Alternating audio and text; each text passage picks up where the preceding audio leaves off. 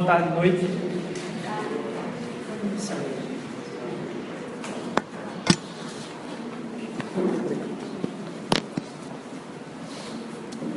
É, eu, eu dou graças a Deus por estar aqui falando com vocês hoje. Tem sido muito bom a caminhada com vocês, tem sido muito legal a gente poder estar entendendo esse momento aqui como, como parte do que Deus tem formado é, quanto, quanto ajuntamento e poder ver como os testemunhos são, são bonitos do que Deus tem feito durante a semana. É, gente aqui que deu glórias a Deus porque o pessoal da empresa pediu, rapaz, abre um pequeno grupo aqui no, na empresa e o testemunho das pessoas se abrindo. É, dizer assim, com aquele momento que eu não estava nem entendendo o que é estava acontecendo ali, não sabendo o que era, mas pediram. É, mas tem sido muito legal a gente poder compartilhar. E aí hoje, é, Deus falou tanto ao meu coração assim, prostrado na presença dele, que eu realmente desisti de fazer o que eu ia fazer com vocês aqui e decidi realmente a gente conversar um pouquinho. Ah, de forma mais, mais livre, assim, talvez. Mas, continuando, acho que é uma conversa que a gente começou semana passada. Quem puder abrir aí a, a Bíblia, já abrir em João capítulo 17, que a gente usou agora no momento de ofertas, a gente vai usar um outro pedaço que, não, eu não li. João capítulo 17, a partir do versículo 13, 13 ao 18. Ele me dando 19. A gente vai só até o 18 do 13 ao 18, certo? É... João capítulo 17, do versículo 13 ao versículo 18.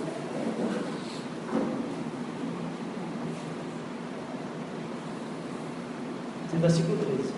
Agora vou para ti, mas digo estas coisas enquanto ainda estou no mundo, para que eles tenham a plenitude da minha alegria. Deles a tua palavra, e o mundo os odiou, pois eles não são do mundo, como eu também não sou. Não rogo que os tires do mundo, mas que o protejas do maligno. Eles não são do mundo, como eu também não sou. Santificam-os na verdade, a tua palavra é a verdade. Assim como me enviaste ao mundo, eu os enviei ao mundo. Em favor deles eu me santifico. Ah, não era nem isso, Em favor deles eu me santifico, para que também eles sejam santificados pela verdade. É, e eu, eu gosto muito do, do livro de João. O livro de João é, é fantástico. Talvez um dos que eu mais, mais gosto da, da Bíblia. Mas o capítulo 17 é um dos capítulos que eu mais gosto da Bíblia inteira na verdade, eu fiquei com medo de falar a respeito disso aqui. Começou a vir tanta ideia na minha cabeça que eu disse: Quer saber? Vou deixar até de lado essas ideias aqui, porque senão a gente vai passar três horas conversando. É, então, assim, vocês vão perceber que eu vou voltar esse texto de João 17, porque tem tantas facetas do que. Essa, é um momento muito profundo na, na vida de Jesus, onde ele vai parar e orar pelo resultado do ministério dele. O resultado do ministério dele não são umas coisas que estão acontecendo, são a vida das pessoas. Então ele está orando pela vida dos discípulos. E esse momento é tão importante e tem tanto peso para a nossa vida que assim, não dá para tratar o capítulo 17 de João em 1, 2, 3, 4, 5. Como vocês vão ver, eu voltando nesse capítulo 17 de João para tratar de muitos outros assuntos. E aí fica difícil para mim até mesmo escolher que discernimento trazer aqui para vocês. Mas é, a gente estava falando semana passada sobre qual é a missão da igreja. E a gente pegou o capítulo 28 de Mateus e lá no final do, do, livro de Mateus, a palavra de Jesus para a igreja foi: ó, vão e façam o quê? Tá rápido a Elisa, né? Já deu uma carreira quase um pouco para trás. É, o, o capítulo 28 de João fala sobre o que a igreja faz. O que a igreja faz? Foi o que a gente tratou no domingo passado. O que a igreja faz? Porque a gente tem a ideia de que a igreja faz culto, faz missa, faz render dinheiro, faz, sei lá, faz nada, é, faz enrolar os bestas. Tem muita coisa que as pessoas dizem que a igreja faz. E às vezes algumas delas erradas a igreja toma como parte em si, como propósito final, constrói templo, é, mas ah, até mesmo ajuda aos pobres, que é uma das partes mais fantásticas da Bíblia toda, como isso está permeando desde o Antigo Testamento, no povo de Israel e no Novo Testamento. Mas tem uma coisa que Jesus disse que a igreja faz e deve fazer. É discípulo. Foi isso que a gente viu na semana passada. E um dos textos que a gente utilizou, que eu nem tinha me lembrado na hora, foi um desses de João 17. Que é, ó, como o Pai me enviou, assim eu envio eles. Então a função apostólica da igreja não é esse nome, igreja apostólica, não sei o que das quantas, que tem por aí, que é simplesmente porque tem um apóstolo, que é muito importante, que está presente ali, que se autodenomina apóstolo. Não, a função apostólica da igreja é entender que ela é enviada, é entender a grande comissão que Jesus nos enviou a fazer discípulos, batizando em nome do Pai, do Filho e do Espírito Santo, e ensinando a obedecer tudo aquilo que eu ensinei. Então, a função apostólica da igreja é se entender enviado nesse processo. Então, o sermão de hoje, eu queria trazer, me veio um título na cabeça, por causa do que me fez mudar de direção, do que eu ia falar hoje, que é Quem é você? Estava escutando a música de resgate, e o refrão diz: Quem é você? Quase ninguém vê. E ele sai falando um bocado de máscara que a gente acaba colocando na vida da gente. E eu comecei a pensar sobre quem é você, qual a autenticidade que a gente pode trazer para a nossa vida enquanto discípulo. Por quê? A gente entendeu que quem somos nós a base do que a gente conversou semana passada? Nós somos discípulos que fazem discípulos. Isso é quem a gente é.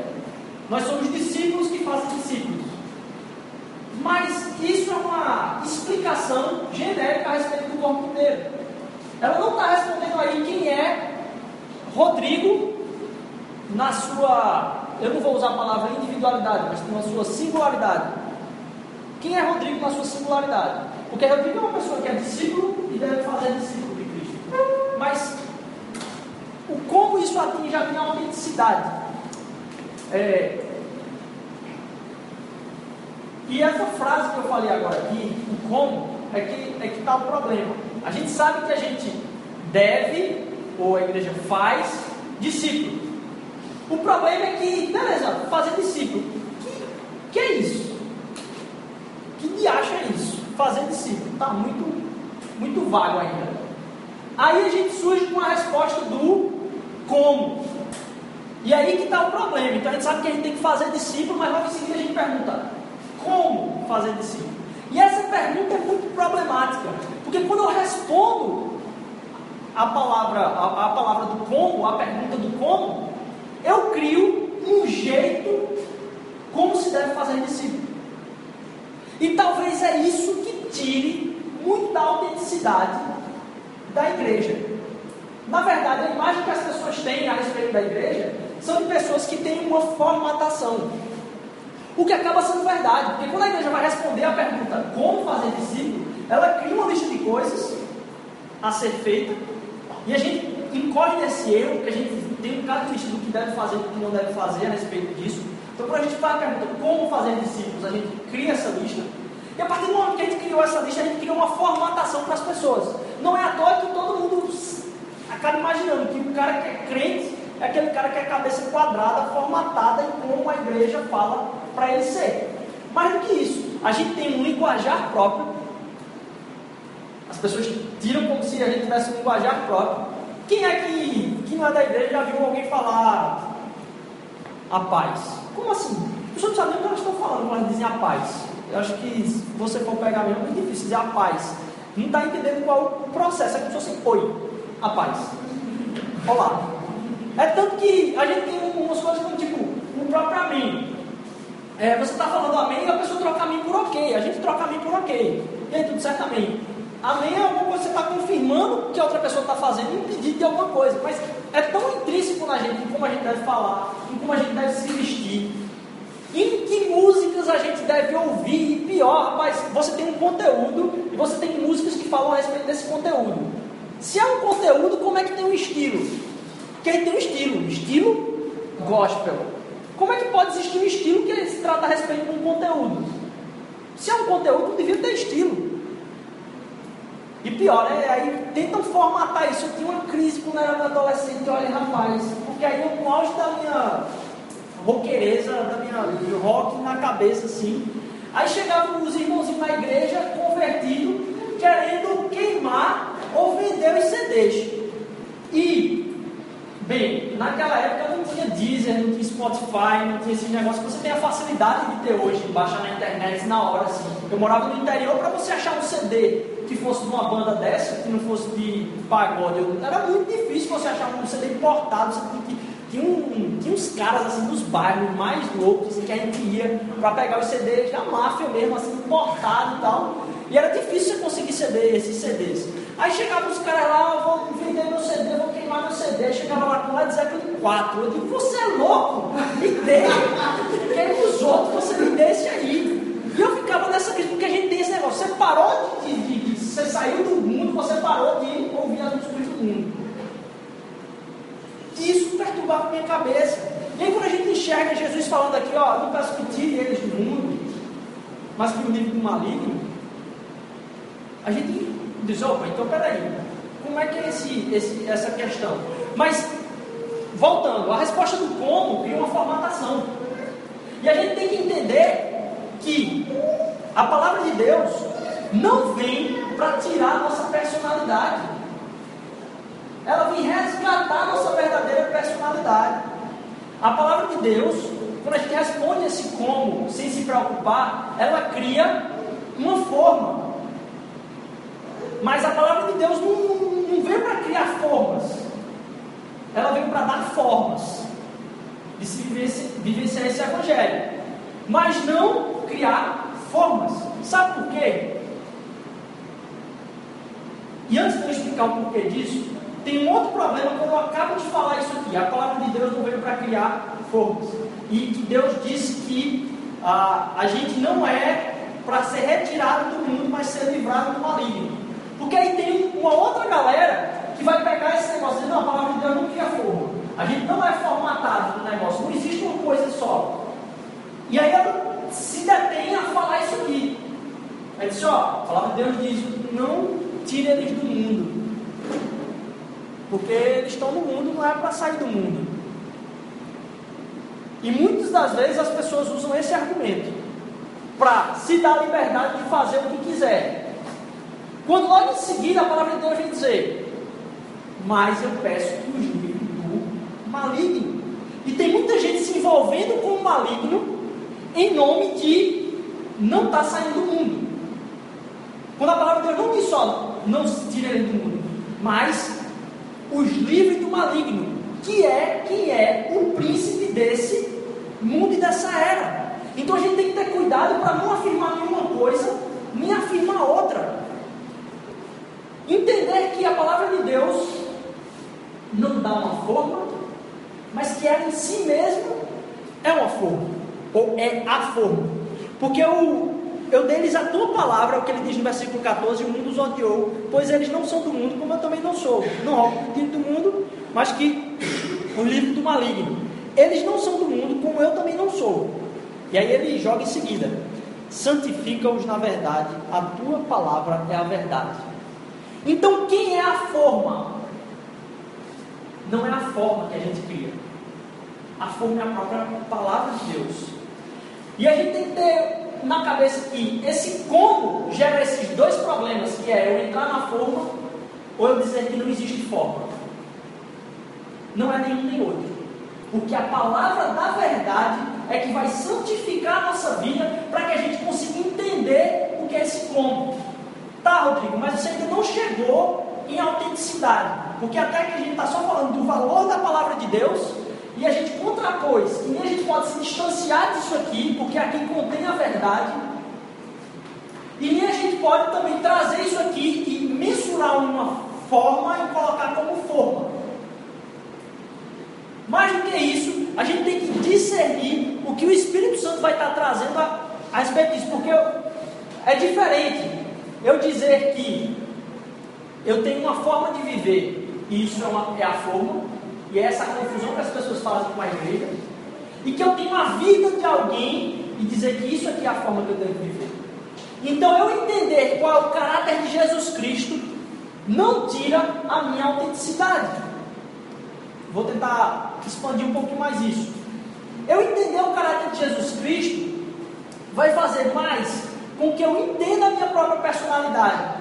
Porque ao criar uma forma para a igreja, eu desconsidero a complexidade e a maravilha e o poder e a beleza que é um Deus que criou cada um de nós de maneira diferente. Então, se cada um de nós foi criado de maneira diferente e cada um de nós tem uma singularidade, como é que eu vou supor que o que Ele quer que eu faça, um discípulo que faz discípulos, seja algo igual? É impossível. É impossível ser igual. Mas aí a gente fica querendo criar, tá, então qual é a forma? Essa é a pergunta que a gente fica falando. E Jesus Cristo vem nos libertar disso, porque quando a gente enxerga a vida de Jesus, e o que Paulo vem nos dizer lá em Gálatas capítulo 5 a respeito do fruto do Espírito, a gente começa a perceber que eu não estou tão preocupado mais com a forma, porque a forma é a palavra. E o que a forma diz, o que a verdade diz que vai me santificar, é tratar do caráter de Cristo. Então não é como eu vou fazer, num sentido geral, mas é em quem eu vou me espelhar. Porque eu começo a fazer a pergunta: está reproduzindo o caráter de Cristo na minha vida? Está trazendo amor? Está trazendo paciência? Está trazendo. Então, quando eu começo a me irritar demais, eu não tenho como dizer, ah, porque eu sou assim. Não, eu não sou assim. Eu não tenho direito de dizer que eu sou assim. Porque às vezes a gente acaba usando a nossa autenticidade e confunde isso com quem a gente realmente é. E a nossa autenticidade hoje está sendo ditada pela propaganda. Já viu como é que, como é que funciona na moda? A propaganda é seja você mesmo. E aí é todo mundo igual. Olha o que a moda está dizendo. Cada um sendo você mesmo, todo mundo igual. É a mesma mentira contada pelo diabo a respeito da própria igreja. Tem que ser todo mundo igual. Não, Deus quer que todo mundo seja diferente. Porque Deus criou todo mundo diferente. E aí, por causa disso, não tem forma. A forma é a própria palavra. Você não tem como criar nada, você vai ter que ir na palavra para ler. Não adianta o que Rodrigo está falando aqui na frente. Você vai ter que ir na palavra para ler. Porque se você está fazendo o que Rodrigo está falando, e não porque você foi buscar na presença de Deus, já está errado. Porque ele não quer que você faça o que Rodrigo fala. Ele quer que você entre na presença dele. Então, quando a gente percebe que a nossa autenticidade, aquilo que a gente clama por autenticidade, eu sou o mesmo. Conversa. Sabe, sabe, sabe de quem é essa palavra? De quem acabou o namoro e vai para a balada para dizer, ah, eu quero curtir conversa, está com a mágoa toda afogada na lama, e aí vai e vai dizer, ah, eu quero conversa. Aí fica se enrolando com essas coisas. E quando a propaganda vem dizer, seja você mesmo, ou seja você, seja você sempre, ele está dizendo, seja o que eu quero, como que eu estou vendendo. Quando a palavra de Deus vem resgatar totalmente a nossa autenticidade. A palavra de Deus, quando a gente enxerga na verdade que essas características do fruto do Espírito, que são encarnadas em Jesus Cristo, quando aplicadas à nossa vida, a gente tem, apesar de caminhar na mesma verdade, multiformes maneiras de se viver aquilo. São personalidades autênticas diferentes, vivendo os mesmos valores. Então a igreja é um lugar onde a gente mais preza pela nossa autenticidade, de acordo com a palavra. Porque quando a gente foge da palavra de Deus, quando a gente toma a nossa autenticidade sem a palavra de Deus, a gente está sendo vendido pela propaganda. Na verdade, está comprando o que eles estão vendendo, pagando caro e se quebrando, e se enganando. Então, entender essa meio que dualidade, esse paradoxo de que não é para ter forma, mas a palavra de Deus é a verdade que santifica nossas vidas, é que faz que a gente entenda primeiro que a nossa singularidade é importante, mas que ela está registrada, não é pensando quem eu sou, é conhecendo quem Deus é. A nossa singularidade não está em conhecer quem eu sou, ou discernir quem eu sou, mas saber quem Deus é. É isso que vai trazer a minha singularidade à tona, a minha autenticidade. Cada um uma digital diferente. Então cada um vai discipular de uma forma diferente. Sempre baseados numa palavra. Porque até o seu senso de identidade ele é uma coisa que você tem. E você não pode se confiar naquilo que você tem. Você tem que se confiar naquilo que a palavra propõe para você. Então não baseie a minha personalidade, ah, eu sou assim. Vá buscar na palavra quem você é. Porque se você for tirar por isso, sabe quem vai responder a sua pergunta? Os seus desejos. O primeiro que vai responder a sua pergunta de quem você é os seus desejos. E a palavra de Deus vem confrontar os nossos desejos, porque ela mesmo diz que o nosso coração ele é enganoso. Nosso coração é enganoso. Então, a gente viu o que Deus quer? Que a gente seja discípulo que faz discípulo. Como? Aí tem uma bronca. Que é a gente não querer formatar as pessoas e não clamar por uma singularidade, por uma individualidade, por uma personalidade que Deus deseja para a igreja, para cada um de nós, fora da palavra. São duas coisas que Ele quer em nós. E aí a gente passa para um outro ponto. Que é, tá, então é para a gente ser autêntico, a maneira da palavra, a forma como a palavra diz para a gente ser autêntico. E tudo que não está na palavra, a gente está tentando ser autêntico fora da palavra, a gente está se escravizando ao que as outras pessoas estão dizendo para a gente ser, ao que o mundo está tentando nos comprar. E a gente passa, tá, então como deve ser feito isso? Como deve ser feito isso? E a gente, quando começa a olhar os valores da, da Bíblia, dessa palavra que é a verdade vem nos santificar, a gente vê alguns traços, algumas pistas onde isso acontece. E aí eu vou pedir a ajuda de Lucas aqui no nosso streaming live da pregação. Tu bota aí no PowerPoint aqui na hora, que a gente vai escrevendo algumas coisas. Se você conseguir, senão, senão você não souber abrir PowerPoint, você abre bloco de notas, você abre qualquer coisa aí que escreva aqui. É...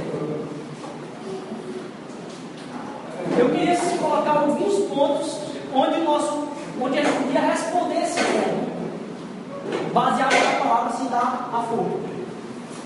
O primeiro ponto foi o que eu trouxe aqui numa das reuniões que a gente teve. A gente tem a noção de que porque a gente tem que manter essa capa de quem eu sou e ser autêntico a qualquer custo, a gente acaba criando maquiagens a respeito disso, a gente acaba é, se pintando. E aí eu acho legal que a música do resgate diz assim: quem é você quase ninguém vê, e saia citando algumas coisas, comparando nossa identidade com flores de plástico, cílios postiços, hálito, ou não é? Apesar de cair, hálito de hortelã. E como a gente sai suprindo as nossas ausências de identidade para mostrar para os outros, outros, tentando maquiar esse processo aí.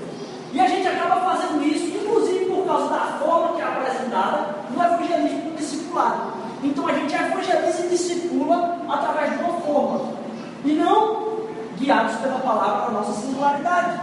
A gente tem a pressão de mostrar que a gente está completamente certo. E talvez isso seja um dos maiores empecilhos ao próprio discipulado. Eu estava compartilhando aqui uma oportunidade que Deus deu, de forma miraculosa, depois eu posso compartilhar de novo para quem não estava aqui no dia, de como é, uma conversa que Deus arranjou de encontro, para mim, de forma muito maluca mesmo assim, é, uma pessoa estava falando a respeito, inclusive desse discipulado, em como esse discipulado, ele normalmente ele é baseado naquilo que a gente tem de bom.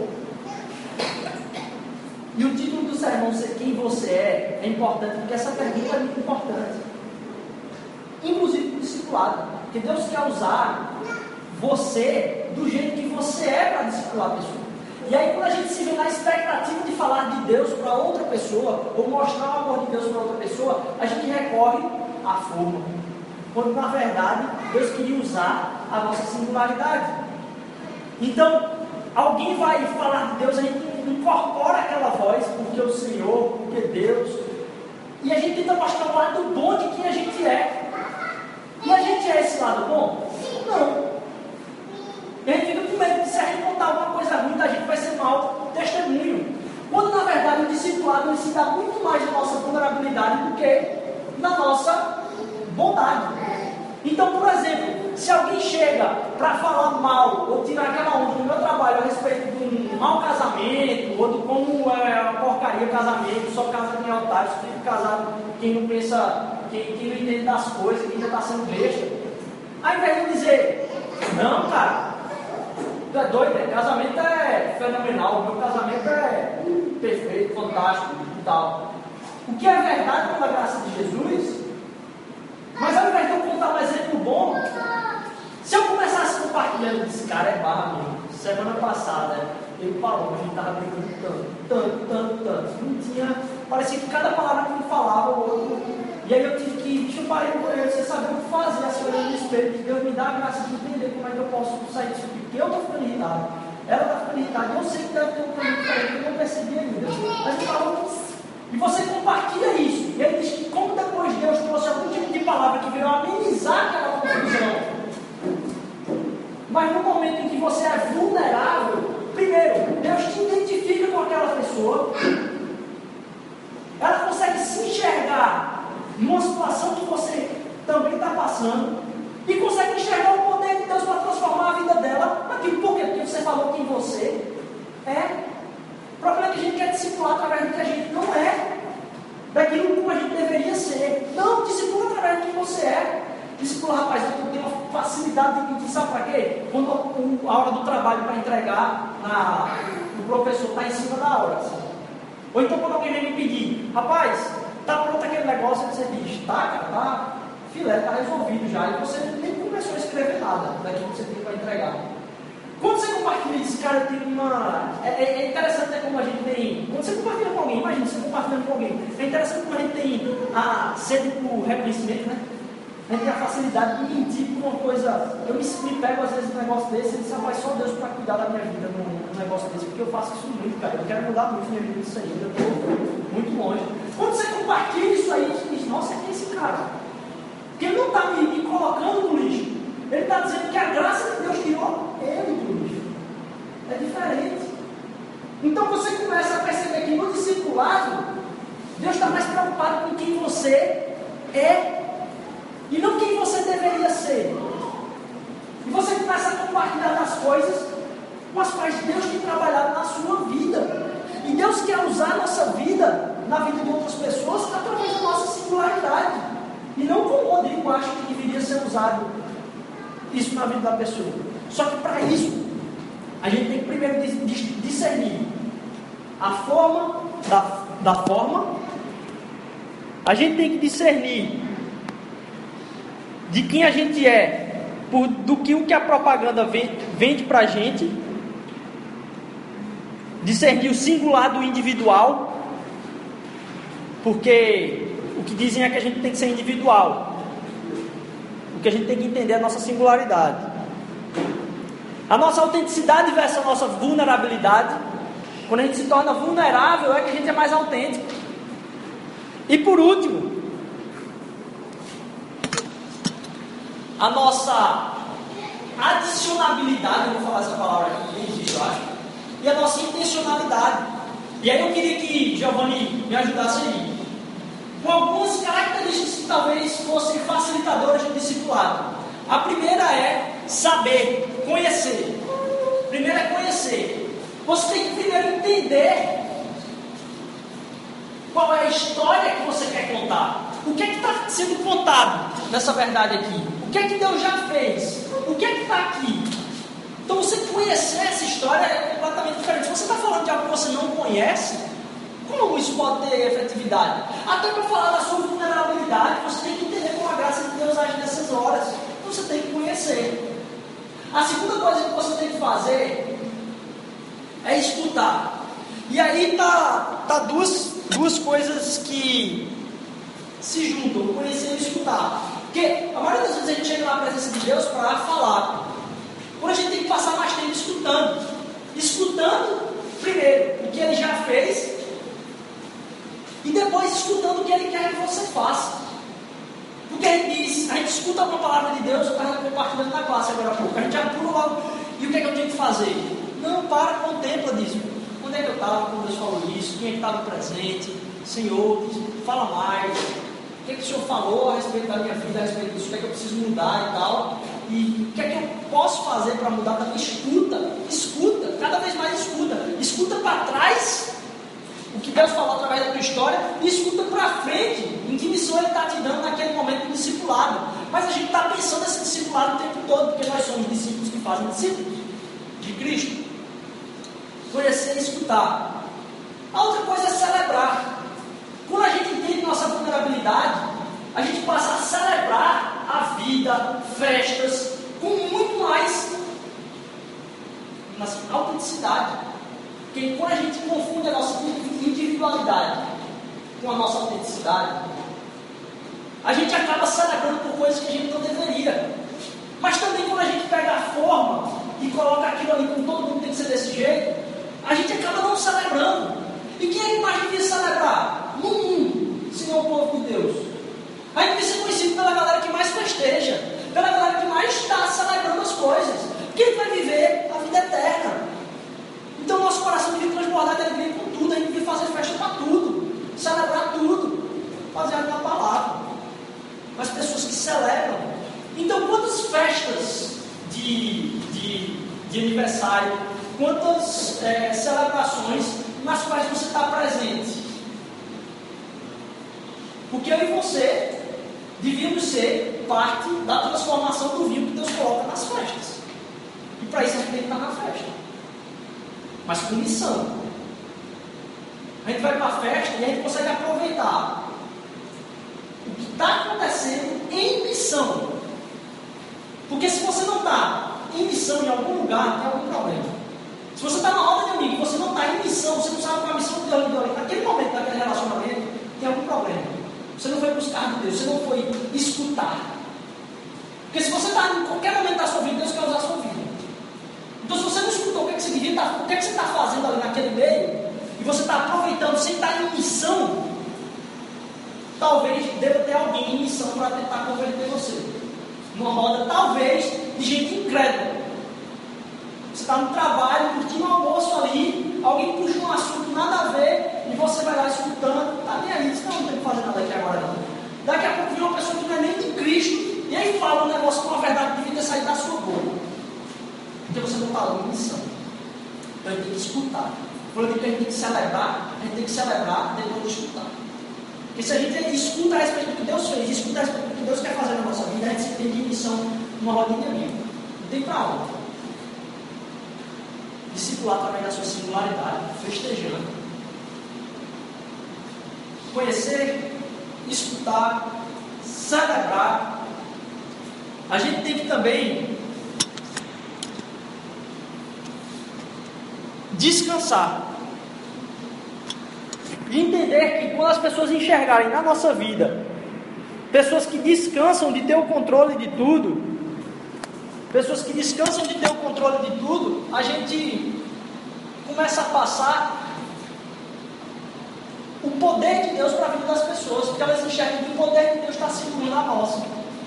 Se a gente é aquele que tem que estar tá fazendo tudo o tempo todo, e a gente não consegue mostrar para as pessoas que o que Deus está recriando na minha vida vem do descanso que eu tenho dele, a gente não consegue passar isso para o outro. Tem mais dois pontos e eu só vou falar de um, é que a gente tem que abençoar. Já parou sua semana? Já pensou para parar com. Já parou para pensar? Já pensou para parar? Já parou para pensar como sua semana seria diferente? Se você saísse daqui pensando em três pessoas que você vai abençoar essa semana, abençoar através de palavras, através de ações, através de dons, através de presentes, não sei. Já pensou como o lugar onde você frequenta, a sua volta, está muito, muito mudado se você pensasse em como você vai abençoar, pense aí, três pessoas que você pode abençoar na sua vizinhança. Pense aí, três pessoas que você pode abençoar no seu trabalho. E saia com esse objetivo de missão. Ele conhece a Deus, escuta a Deus, celebra com as pessoas, tem festa do filho da pessoa, vai lá celebrar com ela e diga, eu estou muito feliz pela vida do seu filho, que mãe ter saúde. Você está sendo boca de Deus ali na vida da pessoa. Se não tem ninguém para celebrar com ele, vai ter gente do outro lado falando para ele, dizendo assim, Rapaz, não aproveitava, não aproveitava, não aproveitava, não aproveitava, ele está deixando o filho dele sem quem aproveite com ele. Quando você vai para a festa das pessoas, inclusive na vida, da vida dos filhos, você celebra como essa relação é importante, você está sendo boca de Deus. Então vamos conhecer, vamos ouvir, vamos celebrar, vamos descansar e vamos abençoar. Que nós somos discípulos de Jesus que fazem discípulos Jesus. Entendendo a diferença da forma para forma, entendendo a diferença da individualidade para a singularidade. Jesus quer que nós sejamos, sejamos autênticos. Mas não autêntico que não está baseado. Se o, seu clamor de autenticidade não está baseado no fruto do Espírito, morreu. Porque no dia que você for uma pessoa amável, paciente, longânima e com domínio próprio,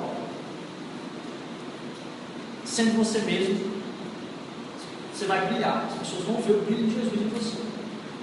Porque elas vão enxergar caráter de Jesus na sua singularidade. Quando a gente tenta buscar nossa singularidade fora do fruto do Espírito, e eu volto a falar, é massa porque Paulo fala, quer discutir Bíblia, quer discutir teologia, quer discutir, pode discutir o que quiser, mas quando isso aqui não tem lei não, acabou o assunto. Amor, paz, unidade, benignidade, domínio próprio, acabou, ponto. Botou, encerrou o assunto. Tem discussão sobre isso. Então, tem isso aqui, está buscando singularidade nisso aqui, beleza. Está acontecendo você ficar com menos domínio próprio, morreu. Dá nem para continuar a conversa. Acabou por aí. Então a nossa singularidade ela se encontra na verdade que nos santifica. E dessa forma, a vida de Jesus vai iluminar a vida de outras pessoas em segui-lo. Quando ele disse, vão, façam discípulos de todas as nações.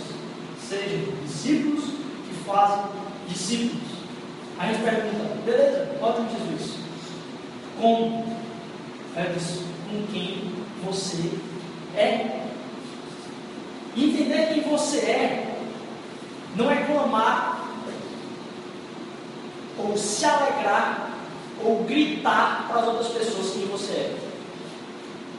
É entender primeiro o perigo de quem você é. Se você não entende o perigo de quem você é, você não vai se deixar de ser transformado para que o seu caráter se transforme no caráter de Jesus Cristo. Então seja quem você é. Não buscando formas, buscando singularidade, mas estando disposto a viver em intencionalidade. O evangelismo discipulado não acontece por acaso. O tempo de Deus na sua vida não acontece por acaso. Senhor, coloca aí alguém. Não. Você tem que ir para o trabalho orando pelas pessoas que você vai abençoar essa semana. Você tem que estar no colégio orando pelas pessoas que você. Senhor, como é que eu posso abençoar? Fulano, fulano fulano. Quem vai perguntando? Como é que fulano pode aceitar Jesus? Jesus, Jesus nunca quis que você fosse orando. Isso não. Ele quis que ele enxergasse em você Jesus. Então, se Jesus estivesse ali, o que ele estaria fazendo? Abençoando. Como é que você pode abençoar a vida daquela pessoa? Como é que você pode reproduzir na sua singularidade, na sua autenticidade, o caráter de Jesus? Porque ele, ele nos transforma, mais do que isso. A glória de Deus na vida de Jesus e a transmissão disso para os discípulos, Jesus vai dizer que eles têm agora, eles têm agora alegria plena enquanto a gente estiver buscando nossa identidade em coisas que não são aquilo que vai santificar a nossa vida, mais do que isso, vai fazer a nossa vida brilhar, a gente não vai conseguir ter a glória plena. Mais que isso, a gente vai conseguir cumprir a missão de Deus. Porque a missão de Deus é ser embaixador de Jesus, se tornar discípulo de Jesus, fazendo discípulo de Jesus. E você só consegue fazer discípulos de Jesus sendo como Jesus. Você só consegue fazer com que a pessoa entenda o amor de Cristo derramado no Cristo. Você só consegue fazer com que a pessoa entenda a perfeição da busca de caráter de Cristo, tendo essa mesma busca. Mas ao mesmo tempo que você busca a perfeição, você consegue derramar a graça. Não adianta buscar a perfeição, você vai gerar julgamento. Não adianta buscar a graça e o amor de Jesus, você vai gerar destruição na vida do outro. Você está vendo ele se destruindo e não está dizendo nada para ele. Então, quando a gente busca na palavra da verdade, Deus santifica a nossa vida, o caráter de Jesus brilha através de nós. A gente consegue ter uma graça e buscar a santidade é discípulo que faz. Amém? Amém? Senhor Jesus, eu te agradeço pela tua palavra, Senhor Deus, eu te agradeço porque o Senhor nos trouxe aqui para ouvir um pouco mais, Senhor Deus, da oração do teu filho por nós, Senhor Deus, que a gente consiga, Pai, entender o como fazer discípulos, Senhor Deus. Que a gente possa querer te conhecer mais, querer te ouvir mais, querer descansar mais em ti, Senhor Deus, e querer abençoar a vida das pessoas. Faz com que isso seja uma verdade no nosso coração. O Senhor não está preocupado aqui nesse ajuntamento, Senhor Deus, simplesmente no que está acontecendo aqui. O Senhor está preocupado no encontro que a gente está tendo aqui com o Senhor. Isso é o mais importante, Senhor. Estar na tua presença, sabendo que quando a gente abre essa palavra, Senhor Deus, o Senhor fala conosco. A gente te agradece por isso. Abençoa nossas vidas, transforma nossas vidas nos ajuda, Pai, a pela tua graça transformar de muitos outros pelo teu amor, Senhor. Discípulos que fazem discípulos, Senhor. Tua igreja precisa fazer discípulos, Senhor mas nós precisamos ser discípulos, Pai, que fazem discípulos do jeito que a gente é, Senhor. Mas quem a gente é está na tua palavra, Senhor. Tua palavra é a verdade, Senhor. Nos santifica na tua verdade, Senhor. Em nome de Jesus. Nos leve em paz, Senhor Deus, que essa seja uma semana abençoada. Não só nas nossas vidas, Senhor Deus, mas através de nós, das pessoas que o Senhor vai nos colocar como irmãos. Em nome de Jesus, amém. Amém.